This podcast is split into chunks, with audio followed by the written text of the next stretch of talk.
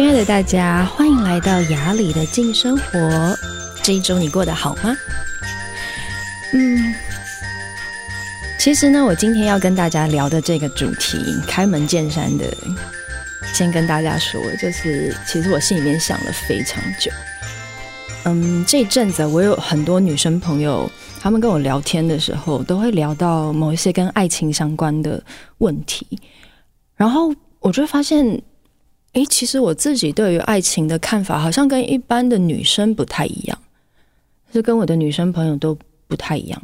对，然后嗯，可能有些人会觉得，好像我相对之下是比较潇洒那种，但是其实我发现我好像也不是潇洒，就是在我的心里面，我对于爱这件事情是非常非常珍惜的，而且同时，嗯，爱情吧，就是我对爱情的定义可能。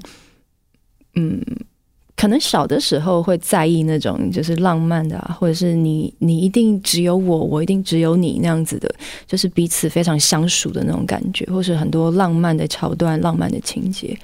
可是现在我就会一直问自己，到底关系或者是爱情这件事情，它有没有更多可以更扩展的？就是我怎么样在爱中我可以更自在，然后。同时，我也很保有自己的那种感觉。其实最近我几个朋友，他跟我聊天的时候，他们就是讲到他们对于爱情的某一种背叛的感受。那这一集我会尝试聊得很细腻，因为我知道这个对很多人来说是非常大的伤口。如果在某一些关系中，我真的感觉到背叛的感觉，可能不一定是第三者，可能就是。我们本来有一个约定，可是最后那个人没有履行那个约定了，那种感觉，生命其实是非常无力的那个感觉。因为工作你还可以说哦，OK，工作就是反正就是各有选择嘛，或者是生命的其他面向，好像你都还可以给自己一个借口。可是到爱情的时候，我觉得爱情就是一个非常没有道理。它同时却是我们一辈子的功课。那我还记得我小时候听大人说，你最好呢就是长大之后遇到一个不错的人，然后不要经历爱情的失败，然后就结婚了，这样子是最好的。可是其实到现在，嗯，我觉得我比较成熟了之后，我会觉得。如果有这样的经验，当然很美，因为你在生命中你减少很多受伤的机会。可是，说不定对爱的看法，它会相对是比较狭隘的，或是说，应该不要说狭隘，应该是说它会是另外一个面向的体验。其实，跟大家分享，像我现在看起来是好像很热衷工作，然后就非常有自己看法的女生，对吗？希望是这样子。但是其实我在十几岁，可能国中、高中的时候，别人问我，你长大的时候要干嘛，我就会说，我我想要当妈妈，然后我想要当一个人的太太，可能是巨巨蟹座的，就是你知道对家有特殊的向往，所以那个时候我就说，哎，我不知道我要做什么，但是我一定要做的就是我要成为一个太太，成为一个妈妈。可是我那时候不知道哪里来的想法，可能是这个世界。的那个，你知道电视、电视、电视上面 说的那些跟婚姻相关的故事，其实大部分都不会是太正面的。所以那时候我尽管我这样认为，就是我觉得是的，我要当一个妈妈，我要当一个太太。可是我心里面的 OS 就是说，可是怎么办呢？好像婚姻好像一定会有外遇，你知道那些 撒狗血的戏，有点就是看太多了。有时候你知道小孩子要看，就是看的东西很重要。如果你在电视上一直看到那些就是非常八卦的剧之后，你就一直脑补，你就觉得哇，所以其实要维持一段长久的婚姻是不太容易的。那其实也是真的，要两个人走在婚姻的路上，而且每一步都走得很踏实，维持可能十年、二十年、三十年，甚至一辈子，它其中有非常多、非常多的学问。就像我说的，可能你。如果一开始就结婚了，在很年轻就结婚，可能你要面临的考验是这个，你要学习的是怎么样跟另外一个人一辈子相处下去。所以在我小的时候呢，我非常期待进入家庭，但同时我心里面也怀揣着我对于进入家庭的那种不安全感。就是我觉得，如果我跟一个人结婚，然后他背叛我了，怎么办？嗯，我猜大部分的人在生活中都有这样子的小小的担忧，因为我们知道现在的社会，它就是一个非常快速的社会。我们可能一个月见到的人，可能是十几年、二十年前的人一辈子见到那么多。我们在网络上随便就可以跟很多人连接，然后你滑一下那个。Tinder 这样，我滑一滑，你就可以认识新的朋友，可能好几十个、好几百个、上千个。在这么复杂的人际网络中，要要求单一的关系，而且忠诚一辈子到老，它需要非常多、非常多两个人的努力跟两个人内在的意愿。所以，有些时候在感情中遇到了某一些背叛，或是让你感觉对方。不忠诚的那样子的感受，或许偶尔会发生。那发生的时候，我觉得在任何一个专心在感情中的人来说，都是晴天霹雳。那个伤太大了，就是我从我自己的经验，然后我朋友的经验，我都觉得那个不是一个容易痊愈的伤口。我有个女生朋友，她在非。嗯，就是没有被告知的状态状况下，进入进入了一个三角关系。尽管后来这个关系最后变成是比较简单的，就是她跟男友之间的关系。可是经过了八年、十年之后，她经常在吵架的时候，还是会回想到那些事情。她还是会翻旧账，就说：“为什么你那个时候会这样？为什么那个时候你会同时跟两个人交往？”然后。有时候我听他们在说的时候，我心里面都在想，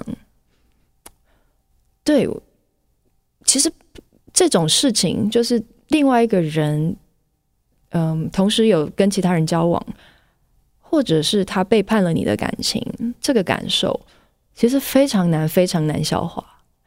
你就说一个人啊，我超级有大爱，然后我超级爱对方，我愿意原谅他，可是当你在原谅对方的同时，你其实也是把心上的某一块东西，就是狠狠的揉碎的那种感觉。就真正的原谅到底是什么，或是真正的走过到底是什么，一直是我在陪伴这些朋友，我们在聊天的时候，我很好奇的。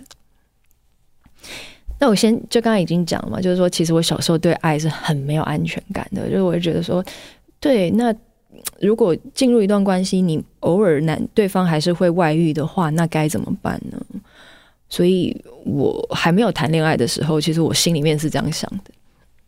那一直到后来长大之后，我有次去一个朋友家吃饭，他是呃，他有呃叔叔跟呃阿姨跟姨丈，然后他的公公跟婆婆，就是呃爷爷奶奶，他们叫公公婆婆。然后他的公公婆婆很可爱。她的婆婆呢，已经八十几岁了，非常爱喝酒，可是她有一点点老人痴呆症。然后公公呢，也是八十几岁，然后公公八十几岁，其实他还是有很丰富的社交生活，所以星期一到星期五他都跟不同的人见面。然后他的房间就是我偷看到的，就是公公有一张床，婆婆有一张床，他们还是睡在同一个房间里面。那我们一起吃饭的时候呢，婆婆就会说我要喝啤酒，她就喝一瓶啤酒。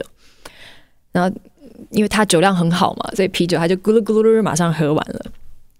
然后这个服务员呢，服务小姐呢，就说她要把她的啤酒瓶要收掉嘛，因为他们其实收桌子是他们非常重要的一个工作。可是她只要一要把那个啤酒瓶拿起来的时候呢，旁边的家人就会按住她的手，就会跟那个小姐说：“哎，那个啤酒瓶不要收。”然后那个那个服务的小姐就会被吓到，她就赶快把啤酒瓶放回去。但是你知道，其实有些时候餐饮服务是这样子，你要非常非常的细腻，同时呢，你要不要打扰大家。那有些时候我们大家在聊天、酒酣耳热的时候呢，就会有一个非常精明的一个服务小姐，她就会来，然后就直接把这个啤酒瓶拿走，因为她就是在我们大家迅雷不及掩耳，然后大家在聊天的时候就把啤酒瓶收走了。然后隔没多久呢，这个婆婆她就会说：“哎，奇怪，嗯，我的啤酒呢？我今天没有喝啤酒。”对，因为她我刚才说了嘛，她就是有点老人痴呆症，所以她的嗯记忆短暂记忆是非常非常短的。然后全部人都想说：“哎呀。”刚才那个小姐怎么把啤酒瓶收走了呢？就说妈妈有，其实你已经喝了，刚才你已经喝了啤酒了。然后那个婆婆她就会从头到尾就说没有，我没有喝，这样子。就在整个饭席之间呢，就会开始一直吵架，就会说她真的没有喝，你赶快给她送上啤酒。我们这个今天没喝啤酒不行的，这个气氛不对。然后就开始非常可爱。然后公公呢，可能就在旁边就会说：“哎呀，你真的是就会有跟他有点小斗嘴这样子。”那有几次我看到这个。情景，我心里面就会冒出一句话，我就说：“哇哦！”所以其实有人真的会白头偕老一辈子，那个是一个很独特的感受。就是当然也，嗯，可能我自己对于这样子的画面是非常非常向往的。所以当我看到了，就是你看大家。已经八十几岁了，可能都还要用拐杖，然后听力已经不太好了，然后脑袋也不太清楚了。可是还是有人可以在这样子的关系中好好照顾彼此，然后就真的一辈子在一起。当下我看到的时候，其实是真的真的非常感动。然后我还记得我那次出吃完饭，然后走出来，我就跟我朋友说。So people do live happily ever after。这是一个非常大，对我来说一个很大很大很震撼的一个画面。所以我也觉得，其实我们怎么看待感情，跟我们的生命经验有很大的关系。有些时候，我们就是要很有信心，对吗？就是当我们看到了这样子的画面，看到别人白头一辈子这样子的故事的时候，其实也都给我们很多正面的力量。我们会知道，有些人如果他们彼此真的很合适，是可以发生的。而且，嗯，讲到今天的这个主题，就是说背叛这件事情，有些时候，嗯，背叛也是我们自己发明出来的一个字，可能或许不一定是有第三者。那我当然是不知道那个公公婆婆他们生命中有没有出现第三者的故事，但是至少在我看到的画面里面。有些东西是支撑着关系的，就是它会让很多关系变得不是那么的不安，或是那么的令人担忧，甚至是不是那么的恐怖。那，嗯，其实我自己会被这样子的画面感动的同时，我也会问自己：那到底什么东西支撑？我们愿意继续往下走，就是在关系中，就像我那个女生朋友，她已经有十年的关系，然后她也一直放不下这样子的故事，就是我放不下为什么我男朋友曾经跟其他女生交往，然后同时也跟我交往这样的故事。可是有没有可能这些东西是可以靠我们的力量自己去疗愈的？就是我们有没有办法把一段可能开头不是那么完美的故事，活成我们想要的样子，因为毕竟他们还没有分手，对吗？所以一定有你珍惜的部分，就是一定有你放不下这个人的部分。那我怎么协助自己？我怎么让自己有更大的力量去超越这些我脑袋中跑出来的受伤感？嗯，我自己的感觉是，有些时候如果我们一直在爱里面。想要抓取对方的存在，就是我可能要拥有对方，我可能要紧抓着这份爱，那么我就比较难当自己。就是如果我一直想要用各式各样的方式留住对方，那么我可能剩下的就是一些不太舒服的感受，以及我想要压缩自己，把自己变得很小，变得很很微不足道的那样子的状态。可是，其实我觉得最嗯健康的关系，或是最能够彼此真的能够携手走很久的关系，它都是我当自己很舒服，然后你当自己也很舒服，然后你的那些缺点不困扰我，我的缺点也不困扰你。那说到背叛这件事情，到底是背叛先发生，还是两个人之间的关系先出问题？这个我也不知道，就是我不理解。然后每一个故事也不一样。可是说我自己好了，就是像我自己以前在很年轻大念读大学的时候，曾经交往过一个初恋男友。初恋男友呢，嗯，初恋男友刚交呃刚刚跟他交往之后没多久，他就去当兵了，所以有两年的时间，一年多吧，一年多的时间。呃，我都是陪伴着男友当兵的状态。然后我还记得到退伍前的几个月呢，我跟他见面，他还跟我说：“哎、你该不会就是在我快要退伍的时候跟我兵变吧？”我说：“当然不会啊，不会的。”这样就是信誓旦旦的，就是带着很多的热忱，就说：“不会，不不可能的。”结果没想到分手之后，啊，呃，他这个叫做什么？当兵完之后没几个月，好像一个月吧，是对方跟我提的分手。你懂我的心情吗？哎、你几个月之前你跟我说叫我不要兵变，结果你反而是当完兵之后你跟我分手，这真的太亏了吧？这不这不是背背叛，什么是背叛？然后那个时候当下呢，我其实真的蛮气的，就是你除了伤心之外，你内在有非常多很生气的那种感觉，就是觉得说你这个人你也太不讲信用了，而且你就会。带着某一些问号，就说：“那你是不是那个时候早就已经有分手的心了？你会不会其实，嗯哼，有没有根本就是想要 等让利用我陪你当完兵之后，你就可以把我一脚踢开？就内在有非常多各式各样的想法，然后也非常伤心，因为你知道初恋嘛，就非常 就是很天真的。那个时候，你知道我初恋有多夸张吗？我是完全睡不着觉。”没有办法吃饭，同时只能以泪洗面。